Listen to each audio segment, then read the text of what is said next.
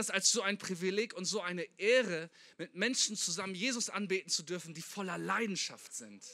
Hey, und ich, ich liebe das an Chris, der heute Morgen Lobpreis geleitet hat, die ganze Band, aber bei Chris, der ist voller Leidenschaft. Das ist kein technisches Runterspüren. Wisst ihr was? Wir wollen Leidenschaft in dieser Kirche. Wir wollen nicht so tun, als ob, sondern wir wollen von ganzem Herzen am Start sein. Koste es, was es wolle. Wir wollen mit Leidenschaft Jesus nachfolgen. Amen.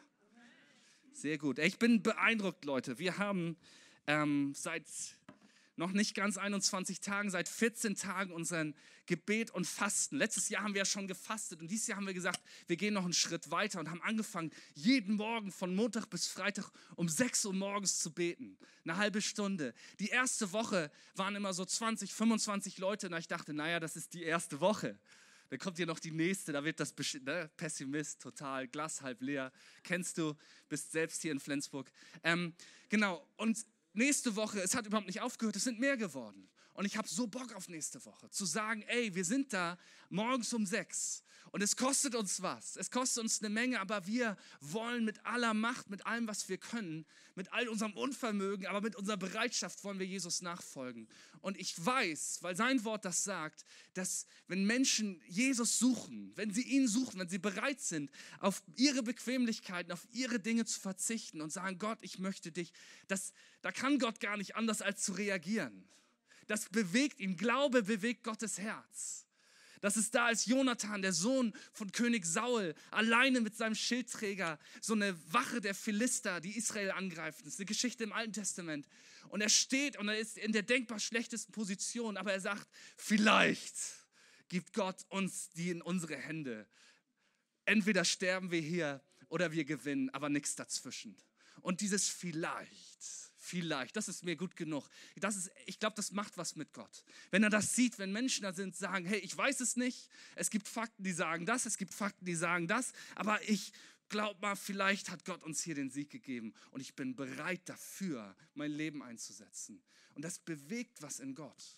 Und ich glaube, dass wenn wir das als Kirche tun, nicht nur als ein paar hier vorne, ein paar von den Älteren oder sonst wen oder, sondern wenn wir als Kirche sagen, wir sind bereit aufs Ganze zu gehen, dann wird hier etwas Großartiges geschehen in dieser Stadt. Was weit darüber hinausgeht, am Sonntagmorgen hier eine gute Zeit zu haben, sondern es wird etwas verändern, etwas verwandeln in der Atmosphäre der Stadt, in der Situation, in den Firmen und in den Schulen und da, wo Entscheidungen getroffen werden. In den Familien wird sich was verändert. Es wird ein neuer Sound in dieser Stadt sein. Ein neuer Klang wird da sein. Und Leute werden das spüren und merken, selbst wenn sie hier noch nicht Teil sind, werden sie merken, es bewegt sich etwas. Etwas tut sich, weil der Heilige Geist sich bewegt und was bewirkt in dieser Stadt. Nicht irgendwie so magisch, metaphysisch, irgendwo da draußen, Harry Potter mäßig, sondern durch dich, weil du jemand anders bist. Weil du jemand anders bist. Okay, bevor ich äh, eine andere Predigt hier mache, als ich vorbereitet habe, steigen wir ein. So, pack mal deinen Nachbarn so an die Schulter und sag, bist du bereit? Nee, mach das so ein bisschen so, mach so, bist du bereit? Heute Morgen seid ihr alle Arnie, okay? Are you ready? Ähm, gut. Ich habe nämlich eine Botschaft, die hört sich erstmal ziemlich brav und ziemlich zahm und ziemlich, naja, an, aber da steckt eine unfassbare Power drin und es bewegt mich total. Ähm, meine, das, der Titel meiner Predigt heißt Schau hin. Wir hatten ja ähm, Hör auf, Johannat, also das bedeutet, war so ein Wortspiel, hör auf, hör nach oben, hör auf Gottes Stimme. Wir haben letzte Woche, haben wir Peter Holmsgard gehört, ähm, mit einer starken Botschaft über Hör hin, also verdräng nicht deinen Schmerz, sondern erlaube, dass Gott reinspricht in deinen Schmerz und erfahre Heilung da drin. Und meine Message heute Morgen heißt, schau hin. Und das kommt aus einem Vers, aus der Bergpredigt. Das ist Jesus wichtigste öffentliche Rede, die er hält. Das ist zu dem, zu dem Zenit seines öffentlichen Ministries. Die Leute strömen zu ihm hin, weil er Menschen heilt und befreit und Wunder tut und äh, Dinge passieren. Leute wollen bei Jesus sein und er nutzt diesen Moment und bringt diese, und das wird später die Bergpredigt getauft. Vielleicht hast du schon mal von den Seligpreisungen gehört. Selig sind die geistlich Armen, denn ihrer ist das Himmelreich und so weiter und so fort. Jesus setzt so einen neuen Standard. Der sagt, hey, das Reich, was ich bringe, Das, was ich hier aufbaue, wovon ich der König bin, da gelten solche Dinge. Da gilt nicht, die Starken haben das Sagen und die Armen müssen irgendwie zusehen, sondern ey, die Armen werden an erster Stelle genannt. Und er geht so weit und dann gibt es einen Vers, der heißt, selig sind die reinen Herzens sind, denn sie werden Gott schauen. Und ich bin dran hängen geblieben.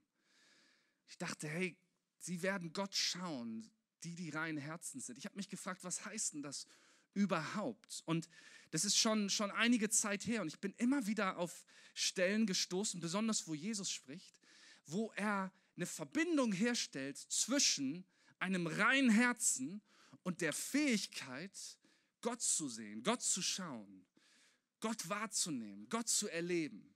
Selig sind die, die rein Herzens sind, denn sie werden Gott schauen. Zum Beispiel heißt es im Psalm 51, das musst du noch nicht raufmachen, da sagt König David, und ich gehe da nachher noch ein bisschen ein, sagt er, schaffe in mir ein reines Herz, Gott, und gib mir einen neuen, beständigen Geist. Ein reines Herz taucht da drin wieder auf. Es gibt eine Verbindung zwischen Reinheit und der Fähigkeit, Gott zu sehen. Ein umgekehrtes Beispiel dazu finden wir in Matthäus 23. Und bevor wir uns das angucken, muss ich dir einmal kurz erklären, was ein Diss-Track ist. Oder Christoph? Ich bin eigentlich nicht so der Hip-Hop-Experte. Ich komme eher so aus der Metal-Ecke. Metal, äh, ich habe mal in einer, in einer christlichen Punkband gespielt, die auf Plattdeutsch gesungen hat. Das war großartig. Band, Bandleader war damals der Clintworth, der Mann von Anna, die hier Keyboard gespielt hat. Und der Schlagzeuger ist äh, Pastor der evangelischen Kirche geworden. Es war abgefahren. Und wir haben mal so auf Dorffesten gespielt. So. Und wir haben meist dann gespielt, wenn alle schon total betrunken waren und haben auf Plattdeutsch über Sünde gesungen. War abgefahren, war cool. Ähm, deswegen ist das mehr so meine Expertise. Aber Diss-Track möchte ich dir kurz einmal erklären. Also, im Hip-Hop geht es ja darum zu markieren, dass du der Derbste bist, dass du der Beste bist, dass alle anderen ablosen, dass du am besten reimen kannst, dass du es sowieso am draufesten hast. Und ähm, deswegen gibt es da so diese Kultur, dass du andere Rapper disst. Das heißt, also, das kommt von dem englischen Wort disrespect. Also du, du entziehst ihnen den Respekt. Und so Diss-Track ist, wenn du ein Lied aufnimmst und über diesen anderen Rapper rappst, darüber, wie er anatomisch gebaut ist und was er sonst noch alles so drauf hat. Meistens handelt es davon. Und eigentlich macht Jesus in Matthäus 23 so, so eine Art Diss-Track. Und zwar gegen die Schriftgelehrten und Pharisäer. Pharisäer, das waren Leute, die es eigentlich gut meinten. Die wollten das Gesetz Gottes im Alten Testament besonders richtig machen. Die wollten alles korrekt machen. Das waren sozusagen die, die Gesetzesspießer vor dem Herrn. Und was ist passiert, wenn wir nämlich wie immer mit menschlicher Kraft versuchen, Gott zu beweisen, wie gut wir sind? Dann landen wir im, im, in Gesetzlichkeit oder Religiosität kann man das auch nennen. Religiosität bedeutet, ich muss als Mensch mich richtig verhalten, damit Gott mich nicht mit dem Blitz wegsäppt oder sowas. Das ist so diese Denke, die wir auch oft haben. Gott ist böse, der hat gesehen, als du den Keks genommen hast. Daniel fasten. Ah! Und, nein, sondern, und das kommt daher, die Wurzel ist da. Und gegen die geht Jesus viel, viel härter vor als gegen alle anderen. Sünder, Leute, die, die andere beklaut haben, ab, ausgestoßene, offensichtlich schlechte Menschen behandelt Jesus besser als diese Leute, die von außen so gerecht scheinen. Und äh, Matthäus 23, ab Vers 23, ist sein Diss-Track. Und ich lese euch den einmal vor. Wenn ich jetzt rappen könnte, kann ich aber nicht. Also, weh euch! Und ich nehme Luther, weil Luther ist so schön, das ist das alte Deutsch.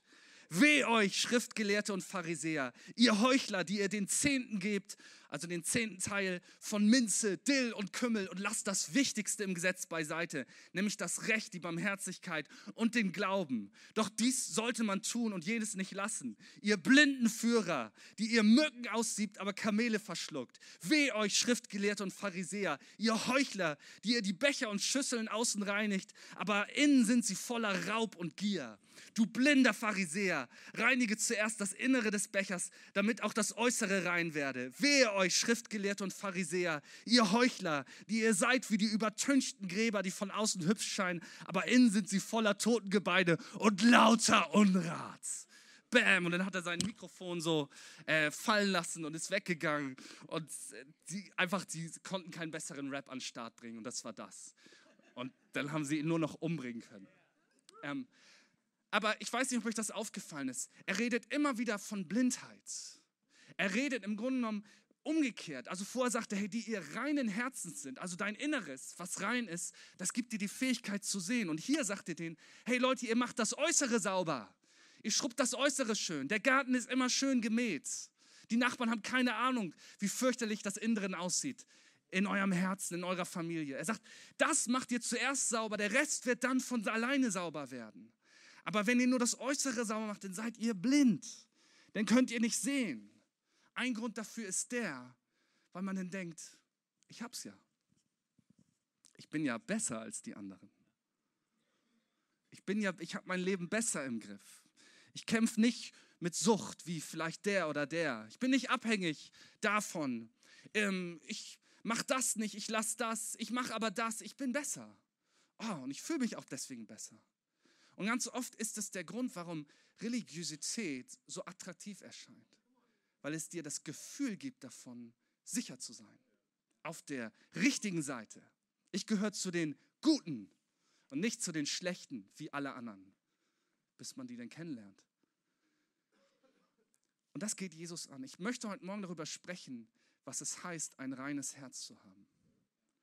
Und ich glaube, das ist eine Message, die gerade jetzt hier in dieser Zeit so, so wichtig ist in unserer Kirche. Weil es alles, was im Kleinen kultiviert wird, wird verstärkt, sobald es größer wird. Alles, was wir im Kleinen zulassen, alles, was wir im Verborgenen ähm, einfach so gären lassen und so, das, das wird einfach groß, wenn das Ganze größer wird. Und irgendwann raubt es dir dein Leben, raubt es dir deine Freunde, Freude. Ich kann dir das beweisen.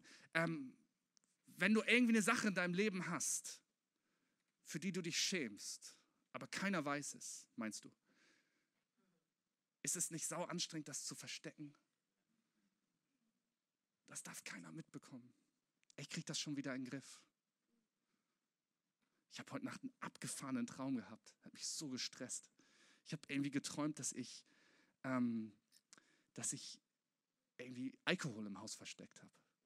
So, ich habe das irgendwie umgefüllt und versteckt und äh, und immer wenn ich gerade dabei war, das irgendwie zu verstecken, dann kamen irgendwie Lilly oder andere Leute und ich musste eben ganz schnell so, ich dachte, oh, wenn die das entdecken. Und das war ein Traum. Ich bin aufgewacht, ich war völlig fertig. Und ich dachte, boah, boah, was für ein Leben, was für eine Last, was für ein Gefängnis Sucht doch ist.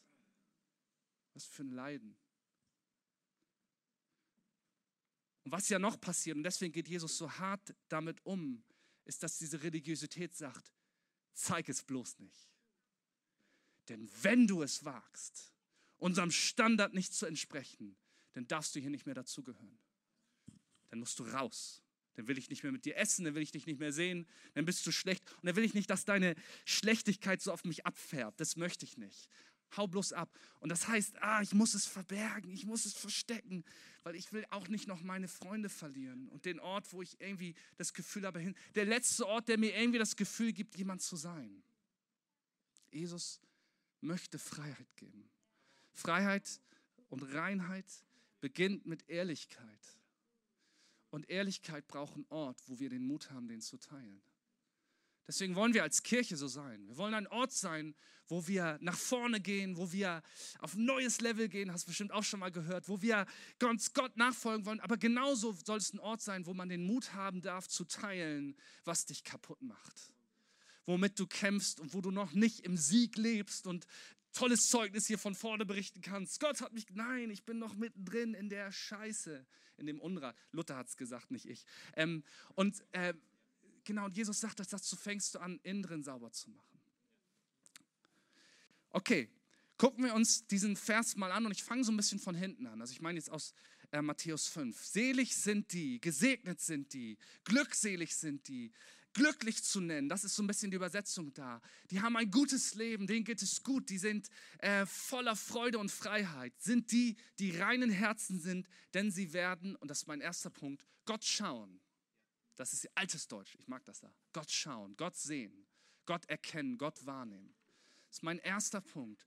Was heißt das, Gott zu schauen? Und ähm, es gibt verschiedene verschiedene ähm, Ebenen, die dieses Gottschauen hat. Das eine ist, glaube ich, schon so, dass es eine geistliche Sichtweise ist. Die Fähigkeit, Bilder und Visionen und Offenbarung zu bekommen. Die Bibel sagt uns, dass Gott uns seinen Heiligen Geist gibt. Und der Heilige Geist gibt uns auch die Fähigkeit, Gottes Stimme zu hören. Stimme ist da nur so ein Überbegriff. Das heißt, manchmal viele Leute, die sehen, bekommen Eindrücke, die erkennen neue Dinge, denen gibt Gott Impulse. Ähm, das ist auch eine Form, Gott zu sehen. Ich glaube, das steckt auf jeden Fall da drin.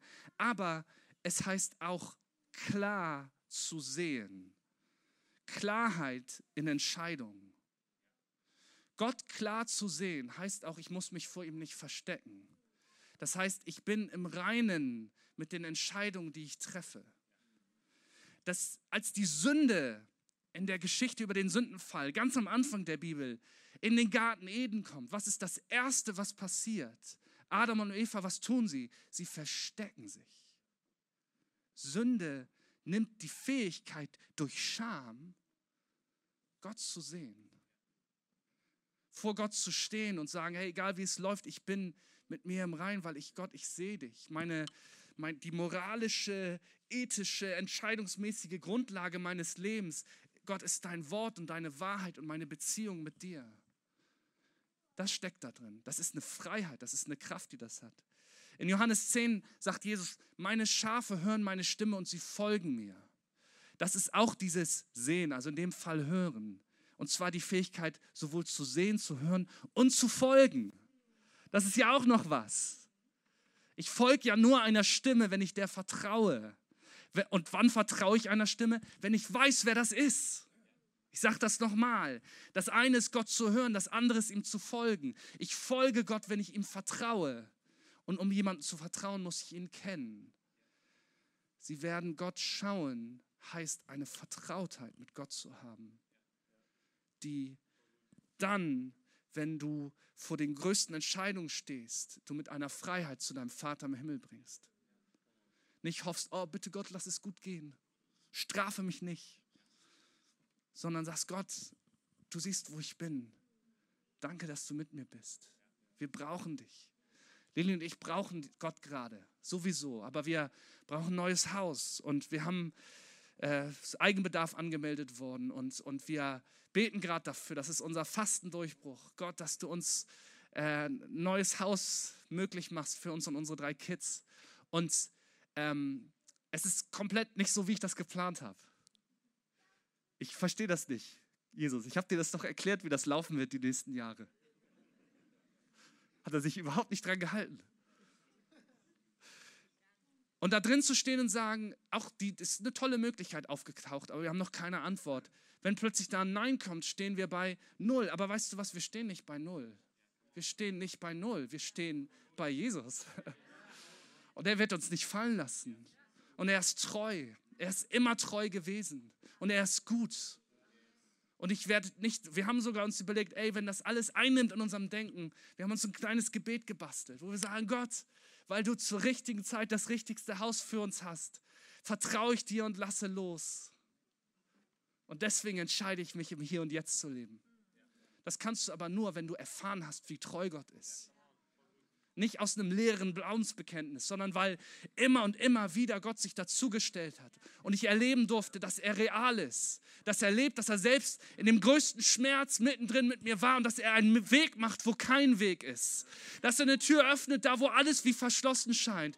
Und deswegen sage ich auf dem Vertrauen hin, Gott, du siehst, was los ist, aber ich vertraue dir. Ich darf Gott schauen, weil ich Vertrauen lernen durfte. Gott schauen heißt aber noch etwas anderes. Das heißt, es ist so ein bisschen wie, ähm, man sagt ja, wenn du auf einen Doktor wartest, sagt, ja, bitte, Sie können jetzt reinkommen, Sie dürfen den Doktor sehen. Ne? Das ist ja auch so eine Sprachlichkeit, die man braucht.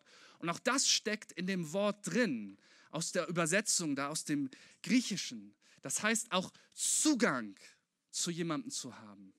Zugang zu dem Einfluss, zu dem Rat und zu der Weisheit, die jemand hat. Alter Schwede, was für eine krasse Zusage.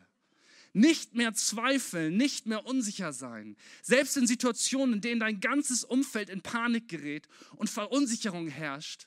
Ah, das Klima! Oder was auch immer.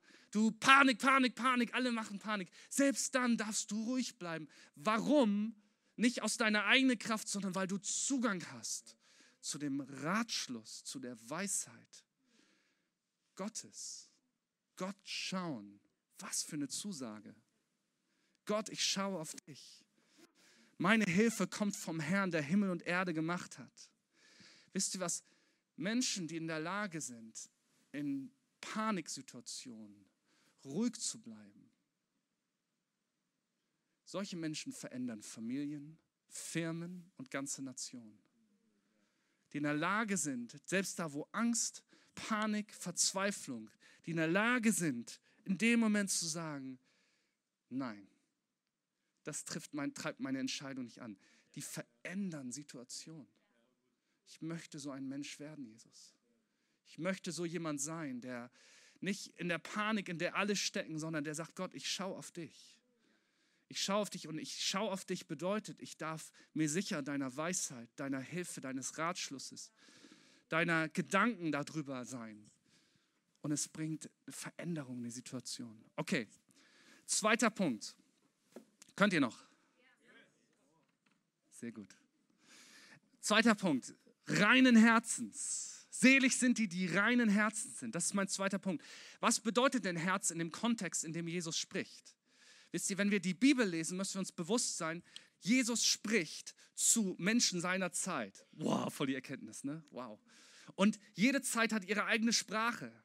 Das ist ja, ne, damals gab es noch nicht irgendwie das Jugendwort des Jahres oder so, es hat sich weiter, ne, aber Sprache verändert sich permanent. Und was damals komplett klar war für alle, die das gehört haben, für Jesus, was er gesagt hat, bedeutet für uns erstmal was komplett anderes. Und es ist so wichtig zu verstehen, was hat dieses Wort reinen Herzens da bedeutet, diese Worte. Erstmal Herz. Ganz, ganz wichtig. Herz findest du immer wieder in der Bibel, ist das Zentrum deines Lebens, in dem Denken damals. Das ist da, wo dein Leben durchfließt. Und zwar alles, was dein Leben ausmacht. Eine bessere Übersetzung für Herz wäre Identität. Das ist ungefähr das Wort, was dem am nächsten kommt, würde ich sagen. Noch ein bisschen anders, aber ähm, so wie ich das rauslese, auch aus, aus was Leute darüber schreiben, wie das verstanden wurde in der Antike, ähm, das ist Identität. Hey, selig ist der, der eine reine Identität hat, der hat die Fähigkeit, Gott zu sehen. Abgefahren, oder? Das Wort Herz taucht zum Beispiel auf in der Antwort von Jesus auf die Frage, was das Wichtigste überhaupt ist. Das höchste Gebot, das alles Entscheidende. In Matthäus 22 finden wir das. Und Jesus sagt also, du sollst dein, den Herrn, dein Gott, lieben von ganzem Herzen. Nummer eins von ganzem Herzen. Alles, was dich ausmacht. Und wisst ihr, die Juden, die haben auch nicht so eine komische griechische Philosophie drin gehabt, von wegen, es gibt irgendwie so das Natürliche und dann gibt es so was Geistliches, Heiliges und das ist das Gute, was wir wollen. Und das ist auch in der Kirche drin manchmal. Lobpreis, das ist heilig. Bibellesen, das ist heilig. Äh, Fasten, das ist heilig. Den Heiligen Geist erleben, das ist heilig. Aber alles andere ist irgendwie ordinär. Nein, nein, nein, nein, nein, nein. Überhaupt nicht.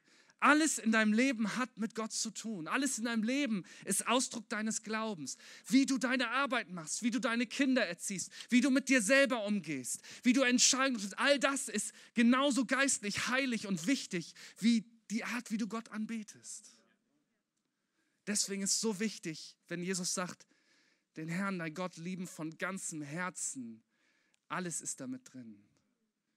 Du kannst dir nicht vorstellen, wie wichtig du Gott bist wie wichtig alles in deinem Leben Gott ist, wie wichtig du ihm bist. Mit den kleinsten Kleinigkeiten, mit dem, wo du denkst, na das interessiert ihn, all das interessiert Gott. Als der auferstandene Jesus seinen Jüngern am See Genezareth begegnet, machte ihn Frühstück. Ich liebe das, weil es wichtig ist, weil es wichtig ist, weil sie ihm wichtig sind. Es ist nicht der geistliche irgendwas Jesus. Es ist Jesus, der sich danach gesehnt hat, mit seinen Jüngern zu essen, mit seinen Freunden Zeit zu verbringen. In Sprüche 4, 23 heißt es. Das ist ein ganz, wichtiges Vers, ganz wichtiger Vers auch für die Leute, die Jesus damals zugehört haben. Vor allem aber behüte dein Herz, denn dein Herz beeinflusst dein ganzes Leben. Wenn du hier Herz hörst, bedeutet das der, der du bist. Und zwar in deinem gedanklichen Leben, in deinen Emotionen, aber auch in deinem praktischen Leben. Deine Hobbys, deine Träume, deine Siege, deine Niederlagen, das ist dein Herz. Das bist du. Das bist du. Na, wo bin ich hier? Reinen Herzens. Ach, ich bin bei Herz gerade, ne? Sorry. Also, wir haben Gott schauen definiert, wir haben Herz definiert. Jetzt gucken wir uns an, was heißt eigentlich rein? Reinen Herzens. Und erstmal bedeutet rein, rein. Wow, toll, oder? Super. Nein, es bedeutet, dass etwas nicht beschmutzt ist, dass etwas nicht verschmutzt ist, etwas nicht vermischt ist. Und das Interessante bei rein ist, dass ähm, dasselbe Wort gebraucht Jesus in Johannes Kapitel 15. Und das möchte ich euch einmal vorlesen. Da heißt es, ich bin der wahre Weinstock und mein Vater ist der Weinbauer. Jede Rebe an mir, die nicht Frucht trägt, schneidet er ab. Eine Rebe aber, die Frucht trägt, schneidet er zurück. So reinigt er sie, damit sie noch mehr Frucht hervorbringt. Ihr seid schon rein. Ihr seid es aufgrund des Wortes, das ich euch verkündet habe. Bleibt in mir und ich werde in euch bleiben. Den Weinstock zu beschneiden, dieses Beschneiden, ist dasselbe Wort wie das Wort rein in der Bergpredigt. Das fand ich abgefahren. Weil erstmal denken wir so oft, nämlich in diesen Kategorien von Religiosität. Oh, ich bin schmutzig. Gott mag mich nicht. Ich muss mein Leben auf die Reihe kriegen, damit er mich akzeptiert, mich liebt und annimmt. Aber davon redet Jesus hier gar nicht. Warum nicht? Weil Jesus das alles getragen hat. Weil er der Einzige war, der es konnte. Jesus ist der Einzige, der deine Sünden vergeben kann. Jesus ist der Einzige, der dich frei machen kann davon. So sehr du dich auch anstrengst, du kannst nichts dazu tun. Das ist nicht deprimierend gemeint, sondern das ist die Hoffnung, die wir haben. Und wovon Jesus hier redet, ist, dass wir da nicht stehen bleiben müssen. Als das Opfer von Christi Gnaden, was so froh darüber sein darf, dass er gnädig war. Nein, sondern Jesus sagt, hey, ich habe Leben für dich, das Frucht bringt. Was Frucht bringt, was Leben bringt. Und dazu müsst ihr rein sein. Das heißt, ich beschneide euch. Aua. Mann, und ist das nicht gut, unter der Hand eines erfahrenen Gärtners zu sein? Wenn du mit Jesus gehst, gibt es Situationen, da wirst du denken, früher war alles leichter. Da habe ich mir darüber keine Gedanken machen müssen. Ich habe einfach so vor mich hingelebt. Und du denkst, ah, das hört nie auf. Das wird sich nie verändern. Es wird nie anders werden. Aber Jesus weiß, was er tut. Und er möchte so sehr, dass du ihn sehen kannst, dass du ihn wahrnehmen kannst. Und darum muss er uns beschneiden. Er sagt zu seinen Jüngern hier, ihr seid schon rein, ihr seid es aufgrund des Wortes, das ich euch verkündet habe. Leute, ich möchte euch erm nicht ermutigen, sondern ich möchte euch sagen, beschäftigt euch mit Gottes Wort. Ringt damit. Auch wenn ihr es erst nicht versteht und wenn es vielleicht euch langweilt, wenn ihr vielleicht denkt, ah, das, das ist alles merkwürdig. Es wird euch verändern. Nicht du liest die Bibel, sondern die Bibel liest dich und die verändert dich. Und das, das ist Arbeit. Und da kommst du an einen Punkt, wo du denkst, was steht hier? Das sehe ich aber komplett anders. Ah, und Gott fängt an, Dinge zu beschneiden. Und man muss sich mit Dingen auseinandersetzen. Und plötzlich wird Glaube nicht irgendwie nur noch so ein Hobby, sondern es ist etwas, was dein Leben verändert. Ihr braucht das Wort Gottes in eurem Leben. Nicht nur dadurch, dass ihr Predigten hört, dass ihr im Lobpreis seid, dass ihr vielleicht sogar manchmal auch betet, Gottes Stimme, weil ihr braucht auch das geschriebene Wort Gottes. All das gebraucht Gott, um uns zu reinigen. Und reinigen bedeutet hier uns so zubereiten, dass wir Frucht bringen. Johanna hat in ihrer Predigt über Hunger gesprochen. Es braucht Hunger. Es braucht Sehnsucht danach, ein Hunger danach, Gott zu erleben, dass sein Wort lebendig wird. So, ich muss mal ganz so schauen, wo ich hin will hier.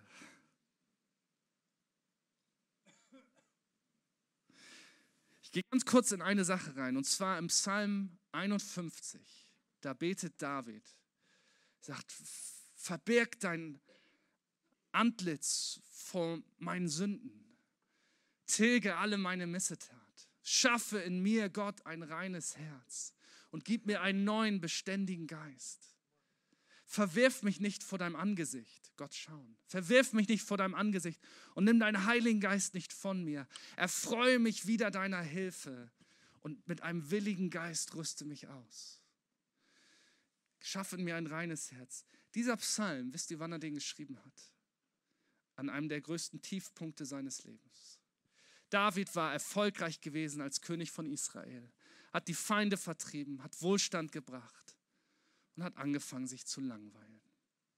Und es war Krieg, aber er ist mit seinen Männern nicht losgezogen, er ist zurück im Palast geblieben, hat abends auf seinen Dächern einen Spaziergang gemacht und ein paar Häuser weiter ist eine wunderschöne Frau, die sich auf dem Dach badet. Bathseba, er ist sofort total von ihr fasziniert, setzt alles in Gang, holt sie sich zu sich nach Hause schläft mit ihr. Sie ist verheiratet mit einem seiner Anführer des Heers, mit Uriah. Und realisiert, ich habe oh, hab Mist gebaut. Versucht es zu vertuschen. Sie ist schwanger. Da, da, da. Jetzt muss er was tun und, und er setzt alles in Kraft. Er holt Uriah von der Front nach Hause, sagt, Uriah, berichte mir, wie es so ist. Und er kommt auch und sagt, hey, warum soll ich hier sein? Ich muss mit meinen Männern kämpfen. Sagt er, ja, ruh dich doch mal eine Nacht aus bei dir zu Hause, bei deiner Frau.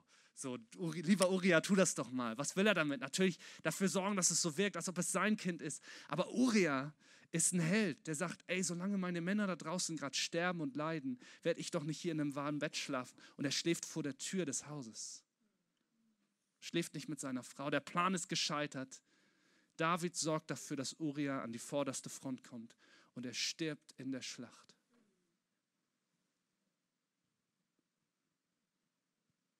Das Kind wird geboren, David holt sie zu sich an seinen Hof und stirbt. Und ein Prophet kommt zu ihm und sagt, David, Gott weiß, was du getan hast. Der absolute Tiefpunkt seines Lebens. Und David zerbricht sofort. Nicht negativ gemeint, sondern positiv. Sofort gibt er sich Gott hin und er bekennt seine Schuld und er und öffentlich vor dem ganzen Volk bekennt das. Und aus dieser Zeit wo er wochenlang nichts isst, wo er Buße tut für seine Sünde, kommt dieser Vers. Schaffe in mir ein reines Herz und gib mir einen neuen, beständigen Geist. David hat seine Berufung vernachlässigt. Es war nicht seine Identität, seine Männer alleine kämpfen zu lassen. Langeweile ist das Resultat davon, nicht in seiner Berufung zu sein. Ich glaube, Langeweile ist oft der Hintergrund von dem, wo wir Mist bauen. Wo wir Dinge tun, die uns kaputt machen, andere kaputt machen und für die wir uns so schämen. Und ich meine jetzt nicht Langeweile, ich weiß gerade nicht, was ich tun soll, sondern ich meine damit, nicht zu wissen, wer ich bin. Nicht das zu tun, wofür ich gemacht bin. Nicht in dem zu sein, wofür ich geschaffen bin. So wie David hier. Und das Resultat ist, ist ein Desaster, weil er kein reines Herz hatte weil er zugelassen hat, dass seine Identität die seine war, dass die unterdrückt wurde. Langeweile führt zu Einsamkeit, Schmerzen und Sünde. Sünde verzerrt, wer du bist und zerstört Leben. Okay. Ähm, ich möchte dir heute Morgen sagen, dass Gott etwas Gutes für dich hat. Gott, das ist eine Zusage von Jesus. Selig sind die, die rein Herzen sind, denn sie werden Gott schauen. Reines Herz zu haben, Reinheit, das ist ja so ein Begriff, der auch belegt ist. Da geht es nicht um Aktivismus, Gott zu beweisen, wie gut ich bin, eine Leistung zu bringen, sondern ein reines Herz zu haben, bedeutet, mit mir selber und mit Gott im Rein zu sein. Zu wissen, wer ich bin und meinen Vater im Himmel zu kennen. Und alles, was los ist, selbst da, wo ich wo ich Dinge tue, die so daneben sind, selbst da, wo ich weiß, das ist Sünde, selbst da, wo ich weiß, das macht kaputt, ist verkehrt, dass meine Reaktion ist, ich renne zu meinem Vater. Dass meine Reaktion nicht die ist, oh, was wird mein Vater sagen, sondern zu sagen, ich muss meinen Vater finden. Ich muss ihn sehen, ich muss zu ihm, ich muss ihm begegnen, weil ich habe gerade, ich bin nicht da, wo ich sein sollte. Und wenn du vielleicht gerade an einem Punkt bist, wo du sagst, oh, ich bin so oft in Langeweile, ich bin in Langeweile, ich, ich langweile mich so. Das heißt nicht, dass du vielleicht nicht aktiv bist und hart arbeitest und machst und tust und probierst und hier und da, sondern du langweilst dich. Das Leben langweilt dich. Dann ist das oft eine Folge davon, dass du nicht da bist, wo du sein solltest. Dass du irgendwo in dir nicht mit dir im Reinen bist. Mit dir im Reinen bist. Vielleicht machst du einen Job, wo du weißt, den sollte ich nicht tun. Den mache ich nur, weil ich Sicherheit brauche oder weil Leute meinen, ich sollte das tun. Vielleicht ähm, hältst du an einer Beziehung fest, wo du denkst, hey, da habe ich schon so viel investiert, das kann ich nicht auf. Aber du bist nicht da, wo Gott sagt, du sein sollst, wofür er dich gemacht hat. Selig sind die, die reinen Herzen sind. Und weißt du was? Es passiert nicht von heute auf morgen. Es passiert nicht einfach so. Es ist ein Weg, den man geht. Aber weißt du was? Es kann heute anfangen. Heute kann der Tag sein, wo du sagst, ab heute entscheide ich mich dazu, mit Jesus auf einen Weg zu gehen, weil ich möchte ein reines Herz ich möchte mit mir im Rein sein. Ich möchte mit Gott im Rein sein. Und ich möchte, möchte diese Freiheit erleben. Ich möchte die Person sein, wenn alles in Panik gerät, die ruhig bleibt, weil sie weiß, wo ihre Hilfe herkommt. Weil sie erfahren hat, wie gut und wie treu und wie gerecht der Herr ist. Weil sie weiß, dass sie weiß, dass Gott sie nicht im Stich lassen wird. Weil sie erlebt hat, wie, der Gott, wie er der Gott des Unmöglichen ist. Wie er aus Tod Leben machen kann. Wie er aus Gefangenheit Freiheit machen kann. Wenn du das möchtest, dann würde ich so gern mit dir beten heute zusammen. Und ich lade euch einfach mal ein, dazu aufzustehen. Vielleicht können wir sogar das Licht ein bisschen runternehmen. Und ähm, wir wollen gleich Abendmahl feiern zusammen. Und ähm, das ist eine Entscheidung dazu. Und es ist so interessant, Jesus nimmt ja Wein. Wir haben hier Traubensaft, also ganz, ganz äh, jungen Wein sozusagen. Ähm, und er spricht ja über den Weinstock dieses Reinigen, dieses Beschneiden, da gehört was zu, bereit zu sein, sich hinzugeben, von Gott auch Dinge abschneiden zu lassen. Vielleicht sogar dir Gutes nehmen zu lassen, was objektiv gut ist, aber was dir nicht gut tut. Und zu sagen, Gott, ich möchte auf den Weg mit dir gehen. Vielleicht bist du auch hier und sagst, hey, ich, ähm, ich weiß gar nicht, ob ich das darf, weil ich bisher noch gar nicht an Gott geglaubt habe. Dann möchte ich dir sagen, du darfst, weil Jesus lädt dich ein. Jesus sagt in seinem Wort, wer an mich glaubt, der wird gerettet werden. Ne, Im Römer 10, 10 heißt es, wer von Herzen glaubt, seht ihr, das Herz taucht wieder auf. Wer mit Herzen sagt, Gott, ich brauche dich und es mit seinem Mund bekennt, der wird gerettet werden. Jesus möchte dir begegnen. Und bevor wir gleich das Abendmahl nehmen, sprechen wir ganz kurz das Gebet zusammen, okay?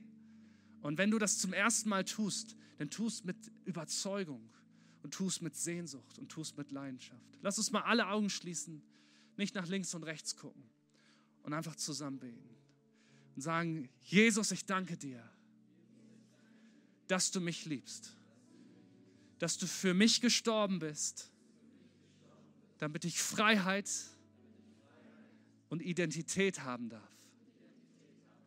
Und ich stehe heute hier und ich sage, Jesus, ich glaube, dass du gut bist und dass das Leben, was du gibst, besser ist als alles andere. Ab heute entscheide ich mich und ich glaube, dass du lebst. Amen. Amen. Hey, das war ein erster Schritt. Gut gemacht. Lass uns doch mal den Leuten, die das zum ersten Mal gemacht haben, einen kleinen Applaus geben. Und jetzt wollen wir das Abendmahl einnehmen. Die Teams können mal rumgehen und das verteilen. Und ich sage kurz was zum Abendmahl. Das Abendmahl hat Jesus das erste Mal gefeiert, als er an seinem letzten Abend vor seinem Tod am Kreuz mit seinen Freunden zusammen war. Das Abendmahl heute was du einnehmen wirst, ist Jesus Antwort, wo er sagt, du bist mein Freund. Du gehörst zu mir. Niemand kann dich von mir wegreißen. Niemand kann dich nehmen. Niemand kann mich dir mehr nehmen.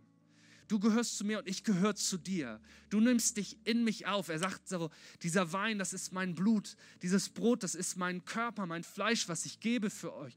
Nimmt das in euch auf. Lasst mich Teil von euch werden. Damit sagst du Gott, ich gehe auf diese Reise, auf der Suche nach der Identität, Berufung und Wahrheit, die du hast für mein Leben.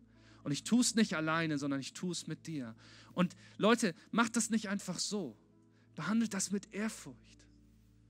Das ist was Kostbares. Das sind vielleicht Plastikbecher. Aber wisst ihr, was das, was das ausdrückt? Das ist kostbar. Dafür ist Jesus gestorben. Und das ist seine Einladung an dich. Wir laden dich heute Morgen ein, an seinen Tisch zu kommen. Weißt du, das ist wie in der, in der Mensa. Du sitzt allein am Tisch. Die anderen Tische, wo die Coolen sitzen, da darfst du nicht sitzen. Und plötzlich setzt sich der Coolste von allen an deinen Tisch. Wisst ihr, das Abendmahl, was wir feiern, ist nicht, du das, bist eingeladen an Jesu Tisch, sondern Jesus setzt sich an deinen Tisch. Jesus kommt zu dir heute. Jesus kommt zu dir. Kannst du vielleicht auch mal sagen, Jesus kommt zu mir heute, zu mir nach Hause. Er kommt zu mir, der will mit mir essen, der will mit mir leben, der will mit mir Zeit verbringen. Jesus kommt zu mir heute. Jesus kommt zu mir. Und ich möchte dir zusprechen heute Morgen dass er dich in seinen Händen hält. Und dann heißt es, er, der das gute Werk in uns begonnen hat, der wird es auch vollenden. Jesus, wir sind hier und wir sehen uns danach, ein reines Herz zu haben. Wir sehen uns danach, dich zu sehen und dich zu verstehen und dich zu erkennen. Und wir danken dir für deine Liebe, die uns gegeben wurde und dass wir frei sein dürfen. Lass uns das Abendmahl einnehmen. Selig sind die geistlich Armen, denn ihrer ist das Himmelreich. Selig sind die, die Leid tragen, denn sie sollen getröstet werden. Selig sind die Sanftmütigen, denn ihnen wird das Erdreich gehören. Selig sind die, die hungern und dürsten nach Gerechtigkeit. Sie sollen satt werden. Selig sind die Barmherzigen, sie werden Barmherzigkeit erlangen. Selig sind die, die reinen Herzen sind. Sie werden Gott schauen. Selig sind die, die Frieden stiften, denn sie werden Kinder Gottes heißen. Selig sind die, die um der Gerechtigkeit willen verfolgt werden, denn ihrer ist das Himmelreich. Gott segne dich. Vielen Dank.